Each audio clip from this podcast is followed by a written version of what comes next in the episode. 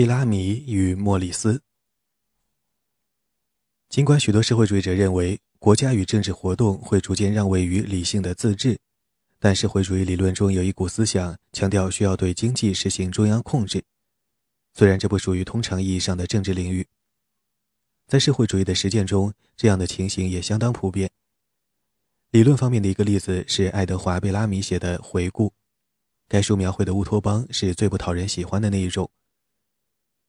贝拉米是记者，住在美国马萨诸塞州。他目睹了19世纪80年代早期新英格兰工厂中恶劣的工作条件和新的工业制度造成的社会与经济不平等，深为痛心。他在回顾开始时，把19世纪的美国比作一辆行驶在颠簸崎岖的道路上的拥挤的马车，拉车的不是马，而是人。一路上不断有人掉下车来，沦为拉车的人，有几个人会再次爬上车，把别人挤下去。车上的人害怕掉下去，拼命要坐稳。车下的人则精疲力尽，垂头丧气，满腔愤怒。贝拉米建议的解决办法是严格的平等主义。他1887年出版的乌托邦小说《回顾》就描述了这样一个平等社会。这个故事是“山中方七日，世上已千年”这个主题的变种。标题点出了书的情节：一个住在波士顿的人，1887年入睡，醒来时却已是2000年。社会已经变成了乌托邦，将他从昏睡中唤醒的利特医生带着他参观各处。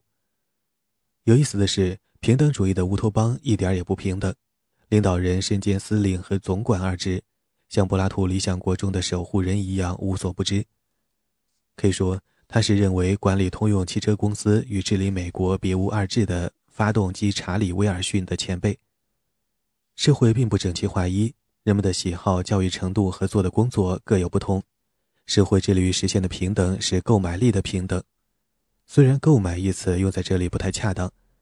社会成员人手一卡，每人每年都有同样数额的信用点，在全美各个城市中，商店都一模一样，展示的商品标明信用点的数额。店员可以讲解店中陈列的货品的特点，但绝不能向顾客推销。贝拉米痛恨商店广告和竞争。回顾提出了一个绝妙的想法，那就是劳动的自由市场。既然每个人得到的信用点数都完全相同，各个行业就需要调整每小时信用点数，也就是工资，来吸引工人。脏累的体力劳动工作时间短，否则就没人想干；受欢迎的职业要求的工作时间较长。如果生产某种货品需要人去做人不应该做的劳动，就干脆不生产那样的货品。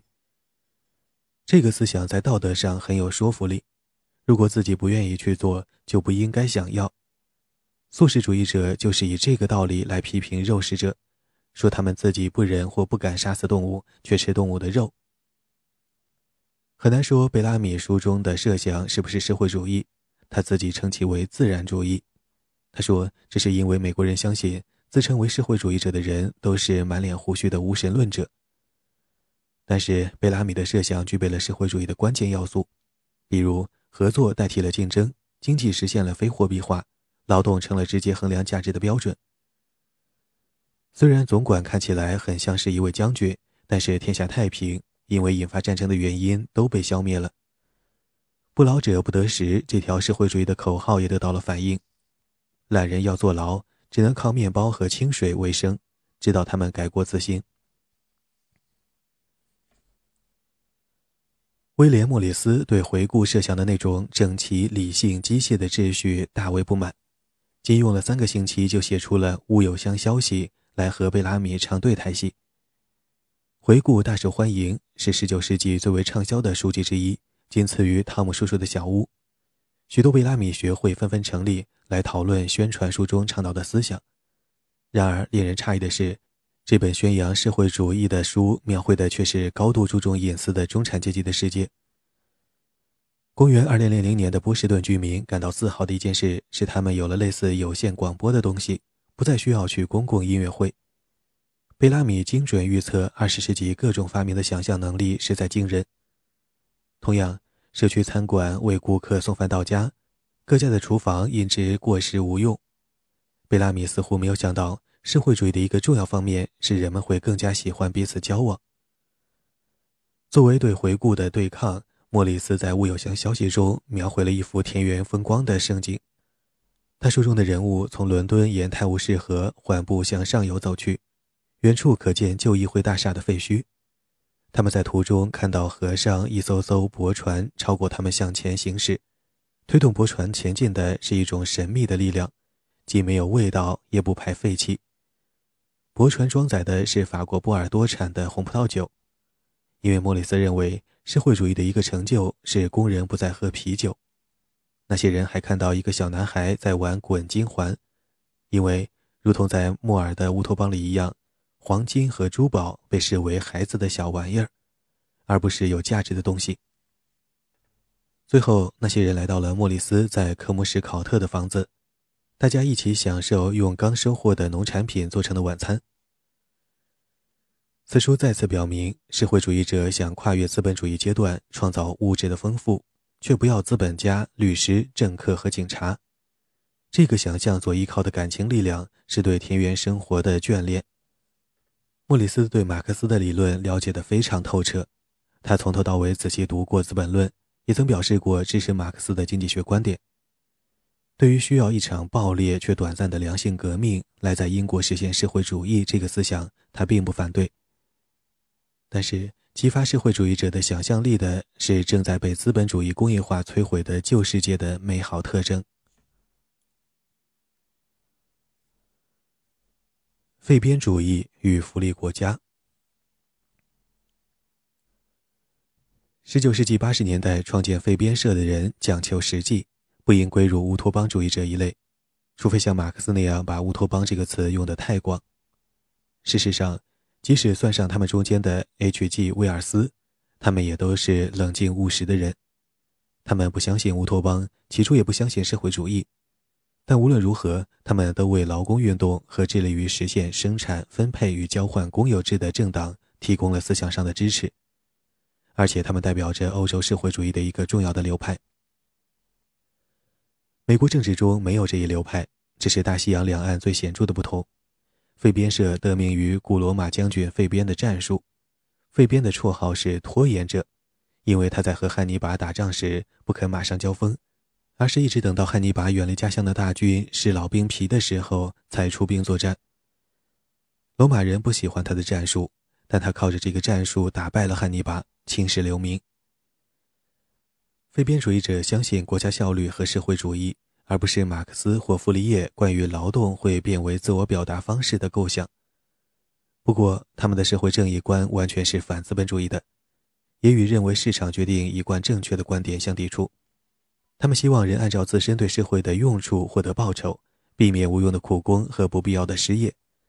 非边社的关键人物是西德尼·韦伯和比亚特里斯·韦伯夫妇。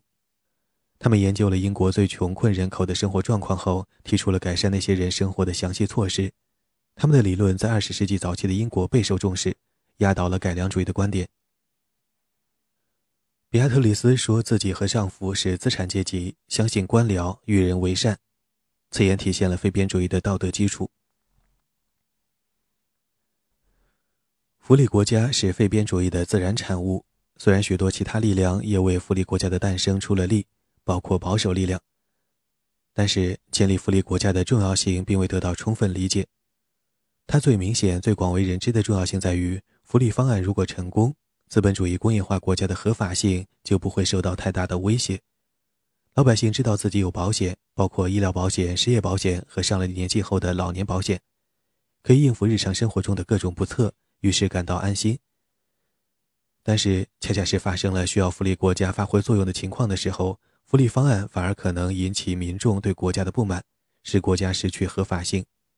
因为当经济衰退、税收降低的时候，失业救济、医疗等开支反而会上升。保险计划若是不能兑现，就会引起众怨。福利国家与在他之前的自由国家和保守国家明显不同。福利国家出现之前，自由国家证明自己合法性的理论是：国家保护人民不受外国人和本国人的侵犯。他确定并执行财产权，为包括用劳力换工资在内的各种交换提供便利。他规定的公民义务和税收要求严格以维持国家的需要为准。更加保守的观点认为，国家的职能也包括维持宗教机构。宗教机构也许能拯救灵魂，也许不能，但肯定能驯服人民，顺从权威。孟德斯鸠、基佐和托克维尔看到，许多事情可以由公民社会自然而然、水到渠成地完成，使国家不必担负保障公民福利的责任。公民应该争取自己的福利，照顾、雇佣或教育公民的事情无需国家来管，这些任务应由志愿组织来担任。尽管如此，发生饥荒或瘟疫时提供赈济，从来都是国家不可逃避的责任。无论国家奉行何种意识形态，保证老百姓基本生存的需要都是最重要的任务。十九世纪四十年代，爱尔兰爆发大饥荒，英国国家不愿或不能帮助挨饿的爱尔兰臣民，这成了他几乎两个世纪挥之不去的梦魇。其他政府对这个惨痛教训看在眼里，记在心上。自十九世纪末开始，出现了一个新现象，人们普遍认为国家政府负有保证公民。从摇篮到坟墓，终生福利的全部责任，而不仅是补充公民社会的职能。最初的思想可能并非如此。19世纪80年代，俾斯麦在普鲁士引进了医疗、失业和老年保险制度，这是胡萝卜。与之同来的大棒是颁布了非常法，规定社会主义者建立政治组织和工会的政治活动为非法。没有社会保险，工人阶级可能会组织起来向德意志国家发起正面攻击。提供福利减少人民的不满，国家虽得以在政治上实行镇压，自己却安然无恙。这本来是不可能做到的事。还有一个观点认为，唯有国家才能给在市场上得不到社会保险的人提供保险。英国和美国制度的用语说明了所涉的要点。大西洋一边的英国用的是国家保险 （National Insurance），另一边的美国用的是社会安全。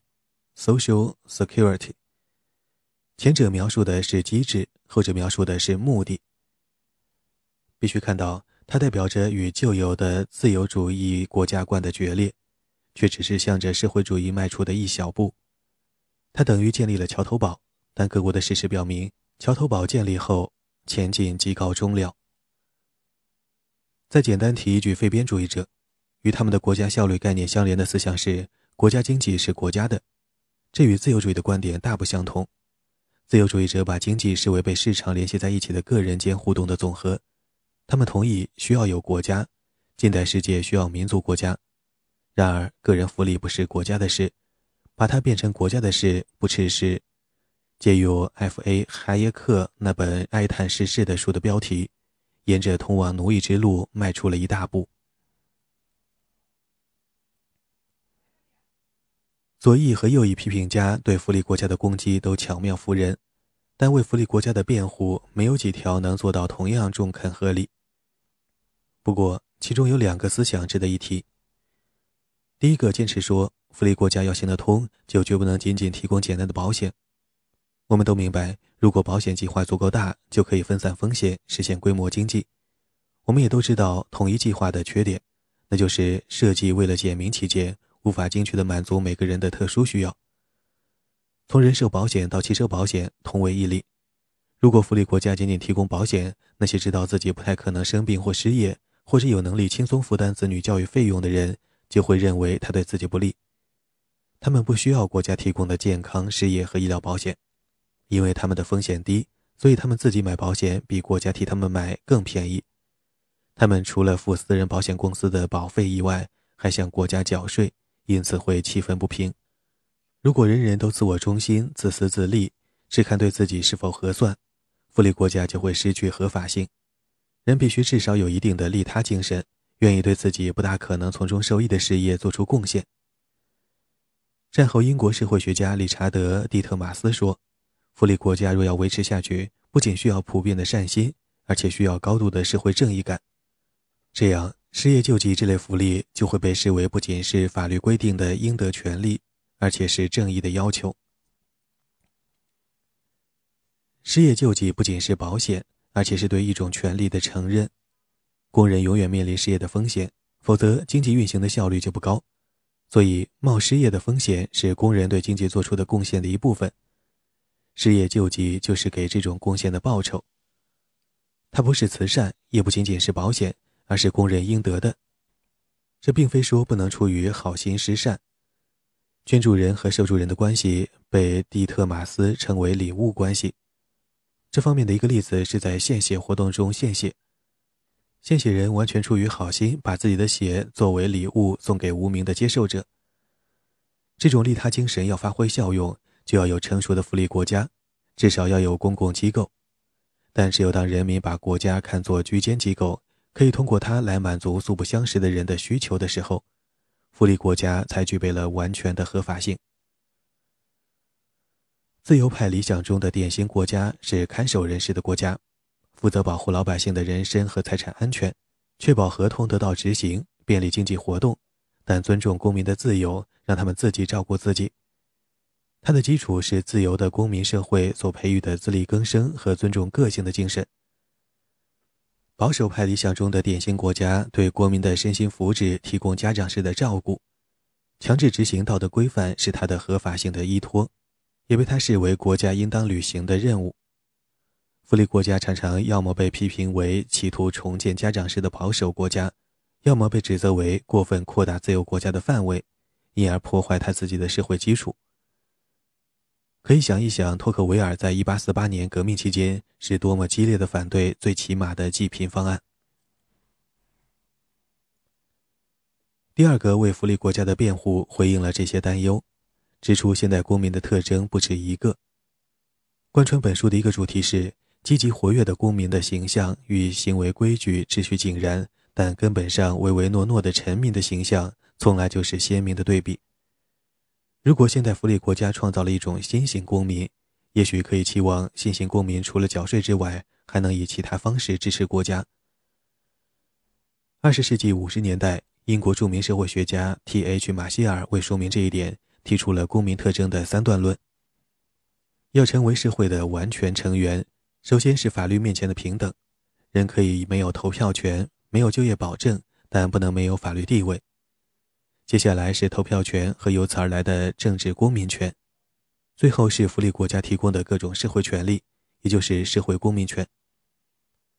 这三步的实现，在时间上的先后不一定总是与逻辑的次序相一致。西欧在全部实现普遍投票权之前，就达成了一个日益广泛的共识，认为每个失业或退休的人都应得到教育、医疗、体面的住房和基本收入。唯有国家能够保证这一切，唯有税收可以确保公民在工作生涯中每人每年上缴的少量资金能够汇集起来，重新分配给需要帮助的小孩、病人、老人等等。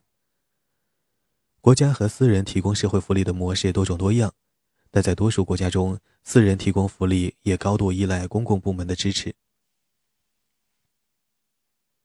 尽管如此，福利国家并非向着社会主义迈出的巨大一步。原因有几个：它的平均主义性质并不像它的捍卫者或批评者认为的那么强烈。它不是要实现均贫富这个社会主义的中心要素，而是要帮助民众在健康时准备好患病时需要的治疗费用。在有工作时存钱，以防万一失业；让成年人为自己和别人的孩子提供教育费用，期望那些孩子长大后缴纳的税赋能用来支付他们父母一代的养老金。这些办法是把收入挪移到人生的不同阶段，不是从一个阶级挪移到另一个阶级。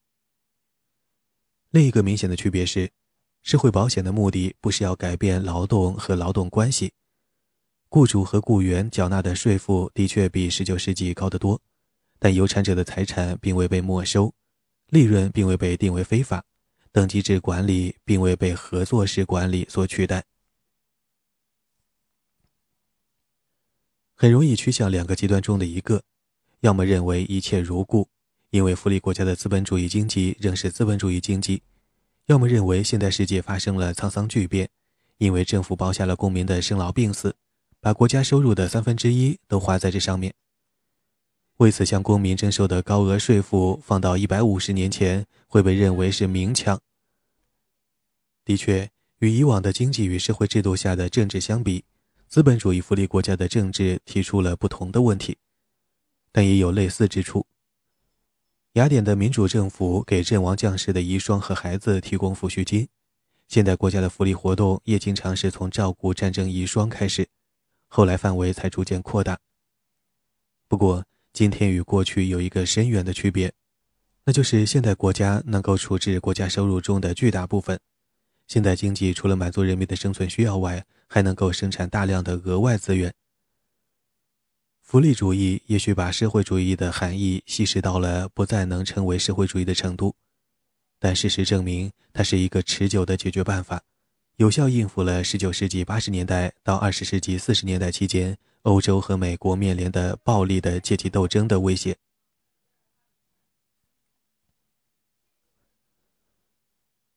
马克思主义的人道主义与公民社会之再发现。福利主义提出了两个有趣的问题。提出这两个问题的有二十世纪五十年代和六十年代期间的马克思主义人道主义运动、极端自由派、批评战后福利国家的新保守派和新自由派，还有受汉娜·阿伦特影响的政治思想家。最后这组人与阿伦特一样，很难确定其在政治光谱上的位置。第一个问题是，福利国家是否在政治中去除了政治？第二个问题是。新形式的政治组合能否重振政治生活，或为社区生活注入新的活力，使其成为新形式的政治生活？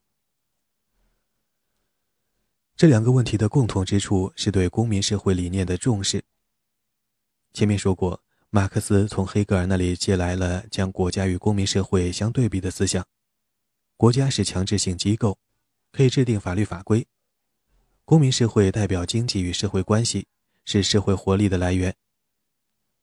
年轻的马克思想象，有朝一日国家会被公民社会所吸收，各种社会与经济关系能够自然而然的自我治理，无需强迫。对信奉马克思年轻时思想的人来说，最明显、最令人痛苦的，莫过于苏联阵营的各国都官僚习气严重、腐败变质、保守顽固，成了对马克思年轻时梦想的讽刺。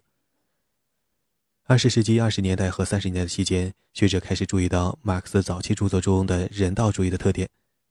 当时，大卫·梁赞诺夫在莫斯科编辑了马克思未出版和仅部分出版的作品。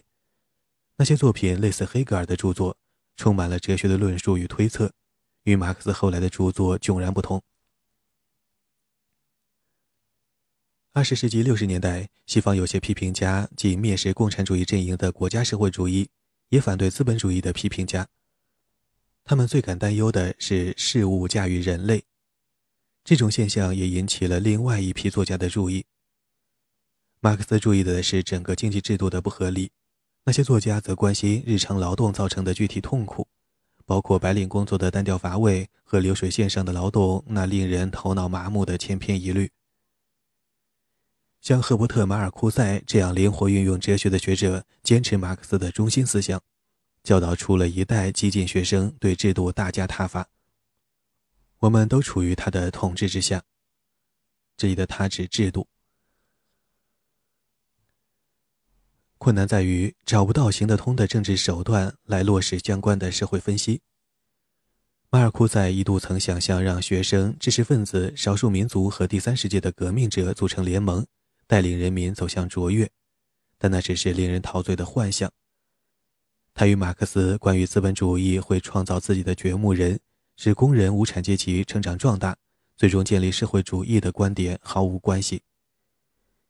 这类一厢情愿的空想和企图实现这些空想的徒劳努力终告结束，原因不是出现了对这类思想的严肃扎实的反对理论。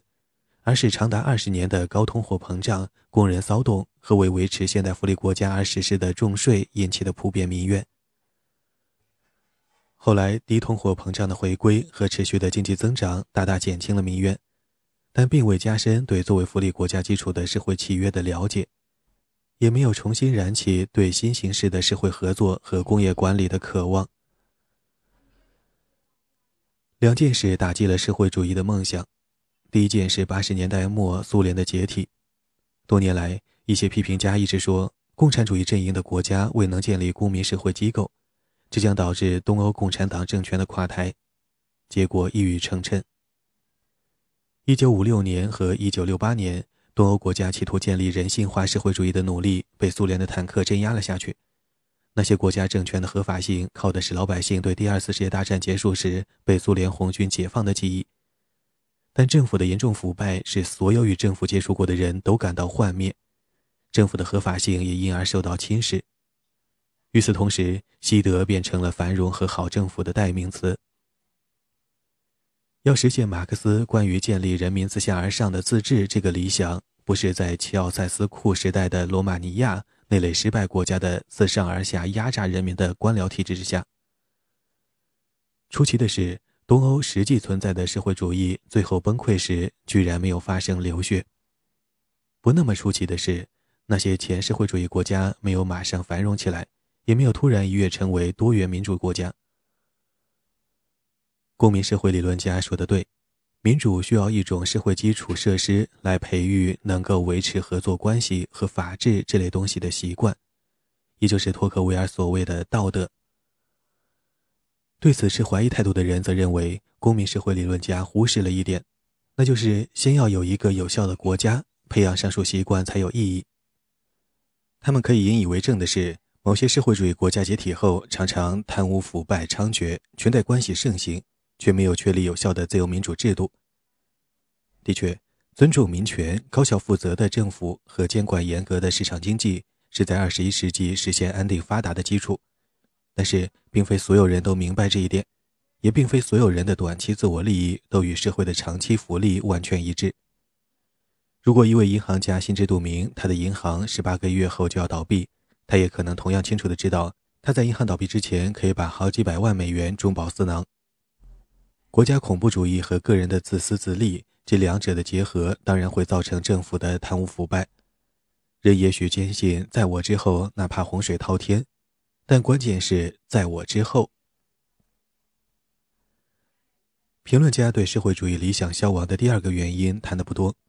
桑巴特正确的解释了二十世纪早期的美国为何没有出现社会主义的原因，但他关于美国终将建立社会主义的观点是错误的。社会主义的目标大多能够在资本主义框架内实现，不仅是因为资本主义福利国家提供的高度繁荣与安全为19世纪的人所始料不及，就连1950年之前也很少有人认为能够做到，而且还因为出现了过去想象不到的新形式的职业自由。20世纪晚期的工业社会与其19世纪的前身大不相同，它靠空气驱动。查理·周边林的电影《摩登时代》讽刺的生产线一去而不复返。好的主意比组织更重要。新公司可以在短短几个月内组成、解散、重组，最后消失。当然，他们最终创造了比主意更实在的东西。许多卡车和汽车在流水线上组装下线，大量低附加值的重体力劳动外包到了第三世界。在远离东西两岸评论家的美国内地，工人依然做着单调繁重的工作。这样，傅立叶对几乎与玩耍无异的、令人愉快的劳动的渴望，在第一世界资本主义制度下得到了实现。最有能力利用这种机会的是受过高等教育的年轻人，而在过去，他们这样的年轻人正是反社会的激进分子。马克思把不直接生产有用物品的劳动称为非生产性劳动，这种劳动一直在经济中发挥着突出的作用，如今比直接的生产性劳动更加重要。马克思无法想象，资本家和为虎作伥的政客会认为，为了他们自身的利益，应该减少工人的繁重劳动。这种繁重劳动正是马克思注意的焦点。《资本论》最感人的部分描述了从血汗工厂的车衣女工到上班时间长的危险的铁路信号员，各行各业的工人累得精疲力竭的可怕情景。那些工作若不是过于繁重，若能让工人对工作方法与工作时间的安排有一定的自主权，本来并不令人厌恶。而马克思假设，在资本主义制度下，这两个条件都无法达到。单调繁重的劳动今天仍然存在，但已不再普遍。白领工人的工作比起以前也不再那么令人生厌。电话服务中心的工作比较枯燥，但办公室的很多工作本身就很有趣，还为人提供了社交的机会。另一方面，驾驶长途卡车使不太喜欢社交的人摆脱了与人打交道的负担，这个工作自有其乐趣，个人自主权大于许多名声更好听的职业。简而言之，说令人愉快的劳动这个目标是乌托邦式的胡思乱想是不对的，但认为要实现这一目标就必须改变生产资料所有制同样不对。技术的进步、生产力的提高、工会促使资方对工人更加人道、不同社会和同一社会不同成员的不同偏好，这些因素起的作用比资本所有制大得多。结束本章的讨论时，需要提醒一点：人是历史动物，驱使人行动的力量有对未来的憧憬，也有对往昔的回忆。本章大胆地宣称，必须放弃那些憧憬中的一个，这必然会招致反驳。就像世界上大片地方即将开始政治的去世俗化时，一些评论家论述世俗化的不可避免，因而招致反驳一样。